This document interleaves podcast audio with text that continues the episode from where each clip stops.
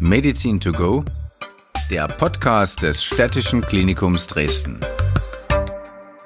Die Diagnose Krebs ist nach wie vor hierzulande eine der häufigsten Diagnosen, äh, die Ärzte stellen und auch eine der schwersten nach wie vor. Fast fünf Millionen Menschen sind derzeit in Deutschland betroffen und Krebs hat äh, je nach Krebsart ähm, dennoch seinen Schrecken noch nicht verloren. Es ist immer noch eine lebensbedrohliche Diagnose. Aber ein Mann, der dennoch Mut macht und Hoffnung machen kann, ist Professor Dr. Sören Torgemäß. Er ist der Chefarzt der Klinik für Allgemein- und Viseralchirurgie am Städtischen Klinikum Dresden. Hallo, Herr Professor. Hallo, vielen Dank für die Einladung. Sehr gern. Ähm, wir ähm, nehmen ja unsere heutige Podcast-Folge live vor, vor Publikum auf. Und natürlich ist Krebs auch eine, eine Diagnose, die Angst macht. Warum sagen Sie, kann man trotzdem Mut haben? Warum kann man hoffnungsvoll mit dieser Diagnose trotzdem umgehen?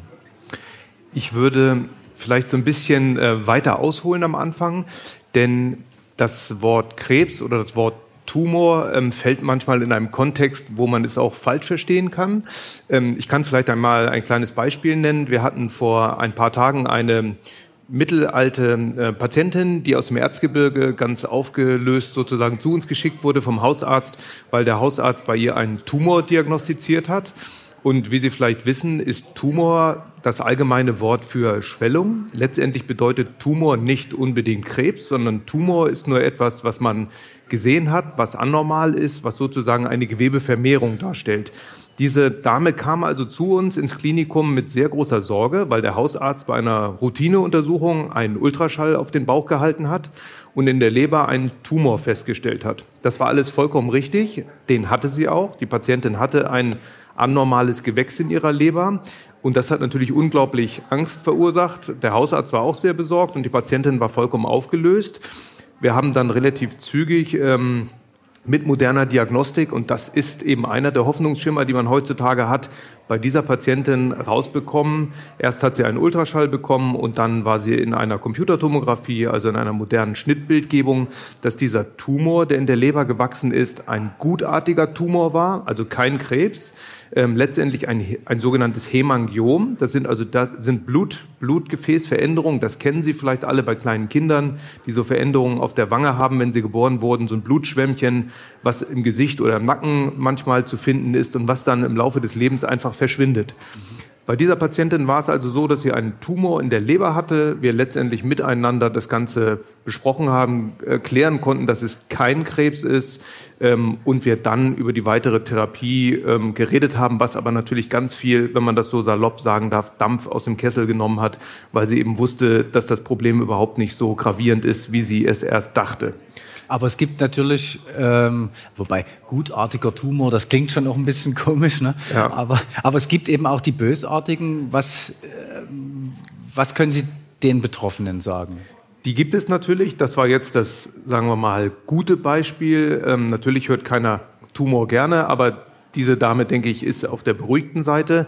Bei den Menschen, die leider tatsächlich einen bösartigen Tumor haben oder eine bösartige Erkrankung, da ist es so, dass man, denke ich, ähm, ehrlich sein muss miteinander. Natürlich ist es wichtig, dass man Hoffnung verbreitet. Wenn man alles schwarz malt, ist es ähm, alleine für das Gemüt natürlich ähm, ein echtes, echtes Problem, in, diese, in diesen Kampf zu gehen, den man dann vielleicht ausfechten muss. Vielleicht darf ich kurz dazwischen äh, grätschen wir haben uns ja, wir treffen uns ja nicht zum ersten Mal. Mhm. Wir haben ja schon einige Folgen produziert. Wie wichtig ist denn, dass der Patient, die Patientin Mut mitbringt und die Hoffnung hat für den Heilungserfolg? Also Sie können ja, Sie werden ja gleich ja. über technische Dinge und Medizin reden, aber der, der, Patient, die Patientin muss mitmachen wollen.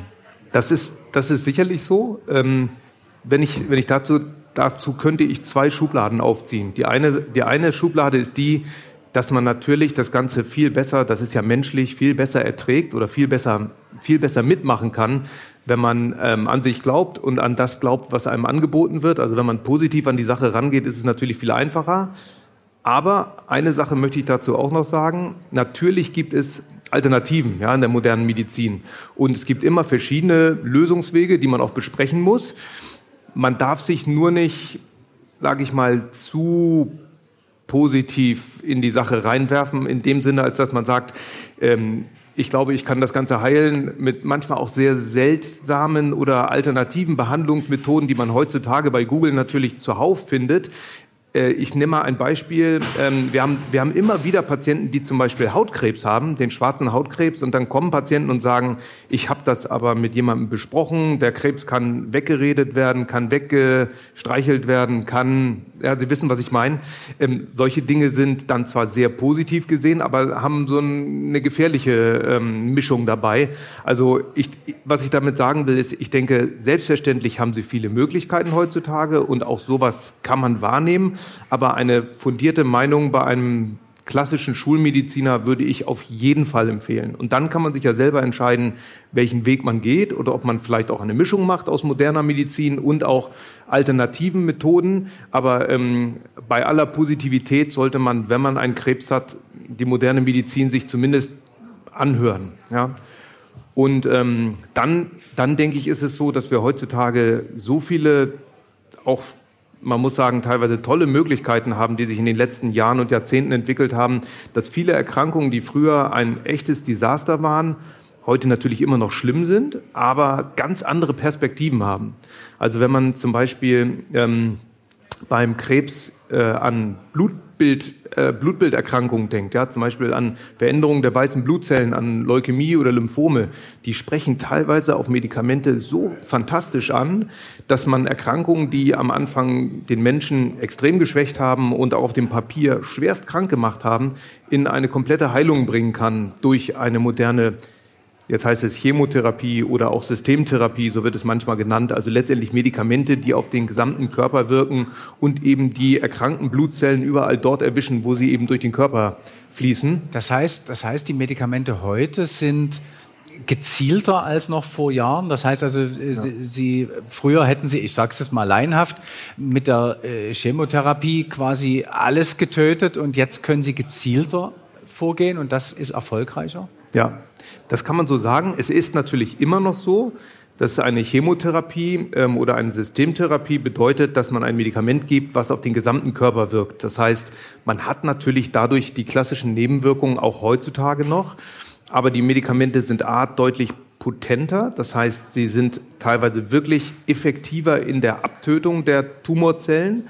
Das ist das eine. Und das zweite ist, dass es wirklich gezieltere, wie Sie eben sagten, gezieltere Therapien gibt. Und das haben Sie auch schon häufig gehört, dass es moderne Antikörpertherapien gibt oder sogenannte Immuntherapien. Also dass man tatsächlich nicht nur einfach mit der Gießkanne ähm, hineinschüttet, sondern dass man sich gezielt überlegt, was für eine Zelle will ich erwischen? Was hat diese Zelle für Eigenschaften? Kann ich vielleicht sogar von dem Krebs die Eigenschaften bestimmen und gezielt auf die Oberflächenstrukturen der Zelle ein Medikament geben, was eben nur diese Zelle attackiert. Das funktioniert teilweise. Gerade so bei Immuntherapien funktioniert das, dass man ähm, dem Immunsystem beibringt, dass es gezielt auf diese Krebszellen wirken soll.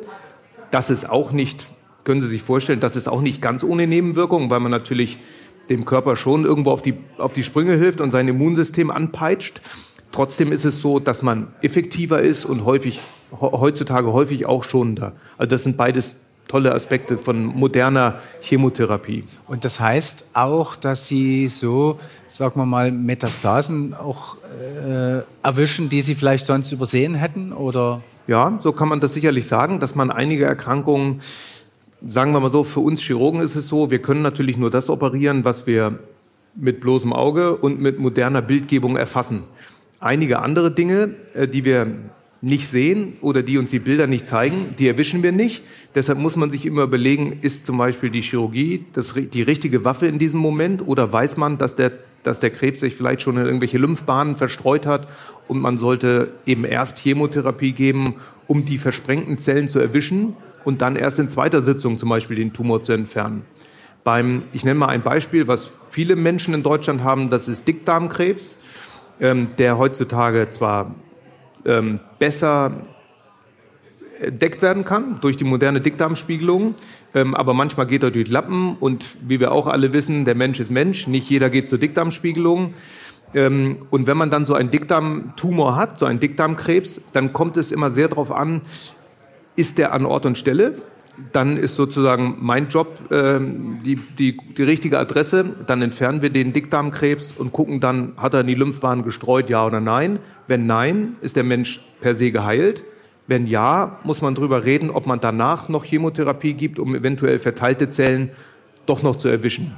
Und so ähm, ist es heutzutage, und das kann man auch als, als positives Moment sehen, ist es eine sehr gute Entwicklung, dass bei uns im städtischen Klinikum und auch in vielen anderen großen Kliniken heutzutage es absoluter Standard ist, dass Patienten in einer sogenannten Tumorkonferenz besprochen werden. Das heißt, jeder Patient mit einer bösartigen Erkrankung wird bei uns in einer Konferenz diskutiert, wo eine ganze Menge verschiedener Fachdisziplinen zusammenkommen. Nehmen wir zum Beispiel mal einen Patienten mit einem eben beschriebenen Dickdarmkrebs, der ein paar versprengte Zellen hat oder vielleicht sogar eine Absiedlung in der Leber.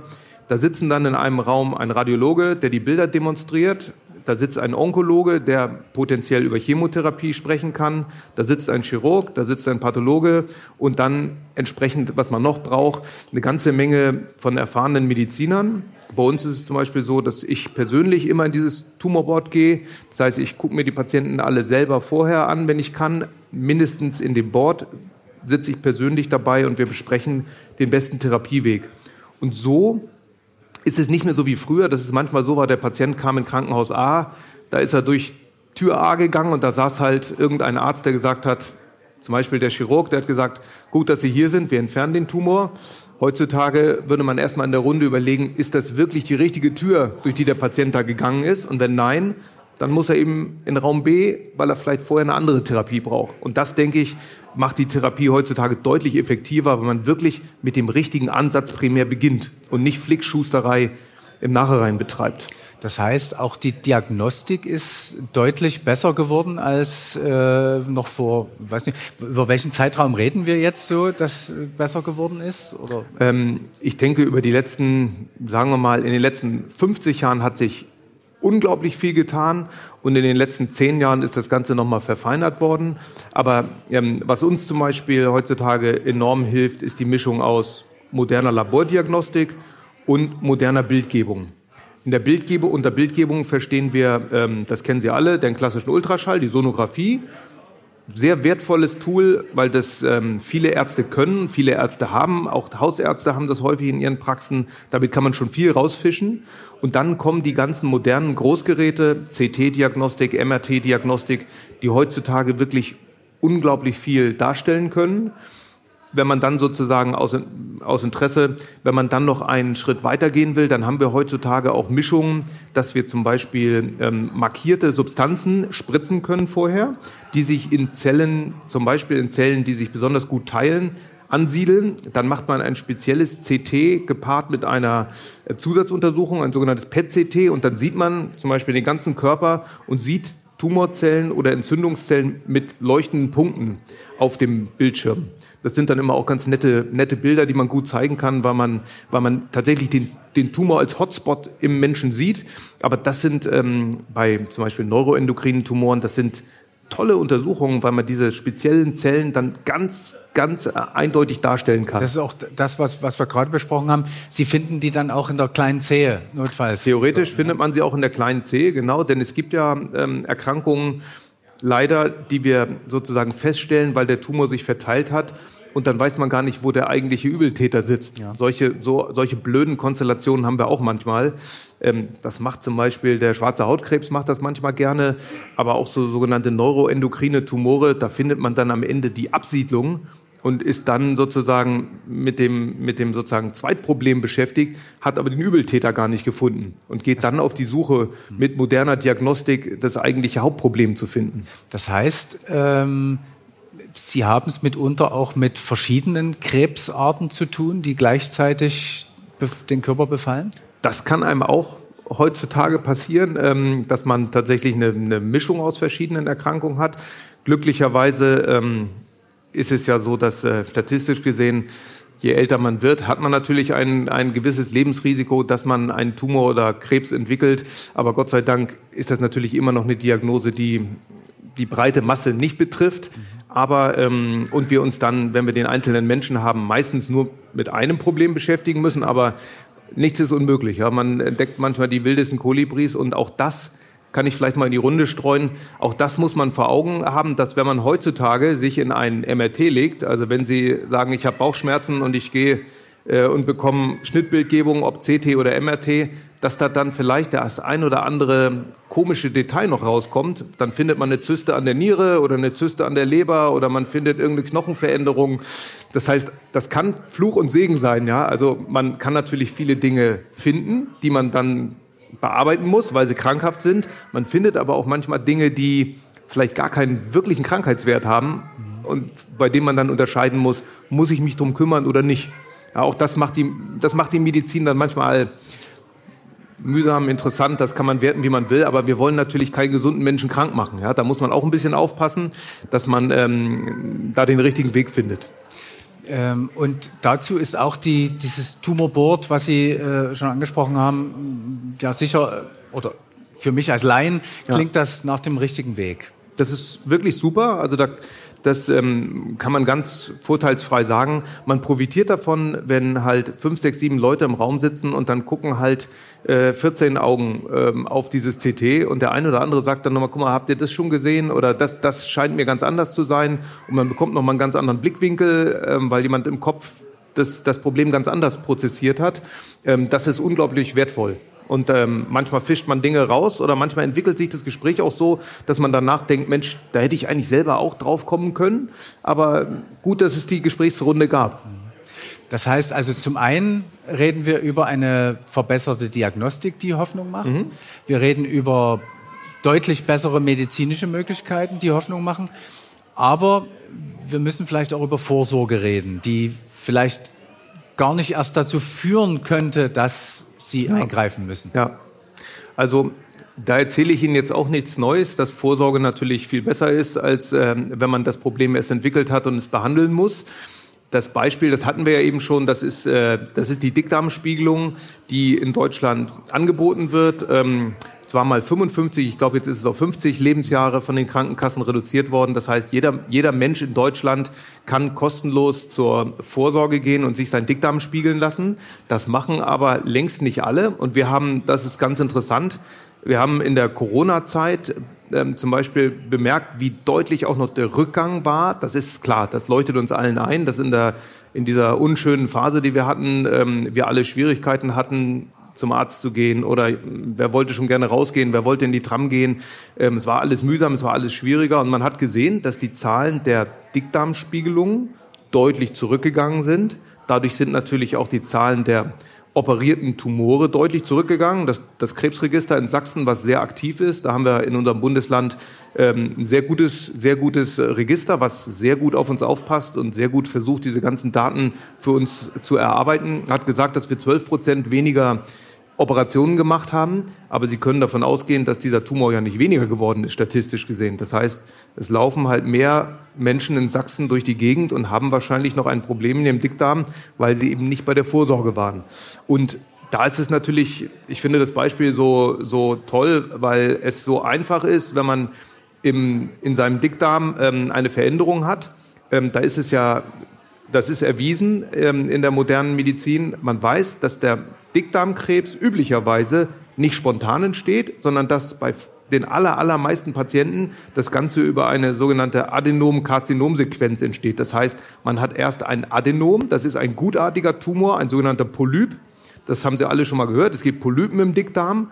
Und diese Ausstülpung, also diese gutartigen Zellen, die entwickeln sich, die werden dann so ein größeres Gewächs, ja, sagen wir mal Fingernagel groß. Ähm, das ist alles noch gutartig. Wenn man dann mit der Dickdarmkamera, mit der Kamera in den Dickdarm reingeht, sieht man diesen Polypen da hängen und man kann den einfach abknipsen. Dann ist das Problem erledigt. Ja? Das macht man alle paar Jahre und ähm, die Wahrscheinlichkeit, dass man Dickdarmkrebs kriegt, ist nicht null, aber extrem gering. Wenn man dann lange genug wartet, dann wächst dieser gutartige Prozess und wenn man Pech hat und man sagt, das dauert so an die zehn Jahre, dann wird aus diesem gutartigen Polyp irgendwann leider ein bösartiger Polyp, also Dickdarmkrebs. Und dann muss man den Dickdarm eben operieren, das Ganze raus, ähm, raustrennen. Und wenn man Pech hat, hat das Biest halt irgendwo hingestreut in die Lymphbahn. Das heißt, die Dickdarmspiegelung ist so das Paradebeispiel, weil sie so gut wie keine Probleme bereitet. Das ist nicht angenehm, das weiß ich. Ja, ich habe mir das auch machen lassen. Ein Spaß war das nicht. Aber ähm, ich glaube, dass das total sinnvoll ist, ähm, weil man dadurch viel, viel Ärger vermeiden kann. Also ich kann dafür nur Werbung machen. Ja. Ähm, den Spaßfaktor, da bin ich ehrlich, der ist begrenzt. Aber man kann sich ja äh, unter Narkose das machen lassen. Das kann man machen, klar. Ich habe es nicht, gemacht. Ich hab's, ich hab's nicht gemacht. Äh, muss man selber wissen. Aber natürlich können Sie, können Sie sich dabei eine Schlummerspritze geben lassen und dann merken Sie davon gar nichts. Wie wichtig ist gesunde Ernährung, gesundes Leben, Sport? Nicht rauchen? Ja, das fragen mich, ähm, die Frage habe ich ehrlich, ehrlich gesagt in meiner Sprechstunde immer wieder, dass die Leute sagen, verstehe ich nicht, ja, können Sie mir mal erklären, warum habe ich denn jetzt diesen Tumor bekommen? Ich habe nie geraucht, ich äh, trinke so gut wie keinen Alkohol, ich esse wenig rotes Fleisch und esse immer Gemüse. Ähm, also, man kann das Ganze provozieren, wie immer im Leben. Ja, mittlerweile wissen, wissen wir ja, dass es bestimmte Faktoren gibt, ähm, die wir so in unserem Alltag machen, die unserem Körper nicht gut tun. Da brauche ich jetzt, glaube ich, nicht weit auszuholen. Tumore oder Krebs entsteht ja häufig, und das kann man sich, glaube ich, so ganz banal vorstellen, als, als ähm, Reaktion auf einen chronischen Reiz. Rauchen ist ja nichts anderes, als chronisch sozusagen deine Lunge zu reizen. Nicht nur der mechanische Reiz, sondern eben auch die ganzen Substanzen, die da ungesund sind, die man inhaliert. Aber so ist es bei vielen Dingen auch. Zum Beispiel Leberkrebs, der klassische Leberkrebs, ähm, entsteht letztendlich auf dem Boden eines Umbaus der Leber, auf einer Leberzirrhose. Das ist auch nichts anderes als der chronische Reiz, den man vielleicht durch die sechs Flaschen Bier jeden Tag hat. Also das, was man seinem Körper ähm, antut und was einen chronischen Reiz hervorruft, hat das Risiko, dass man daraus eben Krebs bekommt. Und jetzt kann man viele Dinge weglassen und sich on top dazu noch einige Dinge Gutes tun. Natürlich ist es so, wenn man Obst und Gemüse isst, dann sind da Substanzen drin, Vitamine, Spurenelemente etc., die dem Körper gut tun. Das ist erwiesen. Äh, wenn man jetzt, sagen wir mal, nicht raucht, nicht trinkt, ein bisschen Sport macht und kein Obst und Gemüse isst, wird man vielleicht statistisch genauso alt, das weiß ich nicht. Aber das ist banal, ja. Also die Dosis macht das Gift wir Menschen müssen halt versuchen, das, was ungesund ist, äh, möglichst zu minimieren oder wegzulassen und das, was erwiesenermaßen gesund ist, halt ein bisschen zu pushen. Und äh, dass das nicht so einfach ist, wie es jetzt hier äh, auf der Bühne erzählt wird, das ist auch klar. Ja. Aber trotzdem ähm, muss man sagen, um das Gespräch zu einem positiven Ende zu führen, also einerseits lebt gesund, andererseits ähm, kann man doch sagen, man kann den Medizinern heute, man konnte schon immer vertrauen, aber man kann heute besonders großes Vertrauen haben, weil die Möglichkeiten und äh, die Entwicklungen so sind, dass man Respekt, aber vielleicht keine Angst mehr haben muss vor Krebs. Ja, ich glaube, gesunder Respekt ist immer noch, äh, immer noch angebracht. Da haben Sie vollkommen recht. Aber viele Dinge können wirklich besser in den Griff bekommen äh, werden. Äh, also die kriegen wir, kriegen wir deutlich besser geregelt als früher.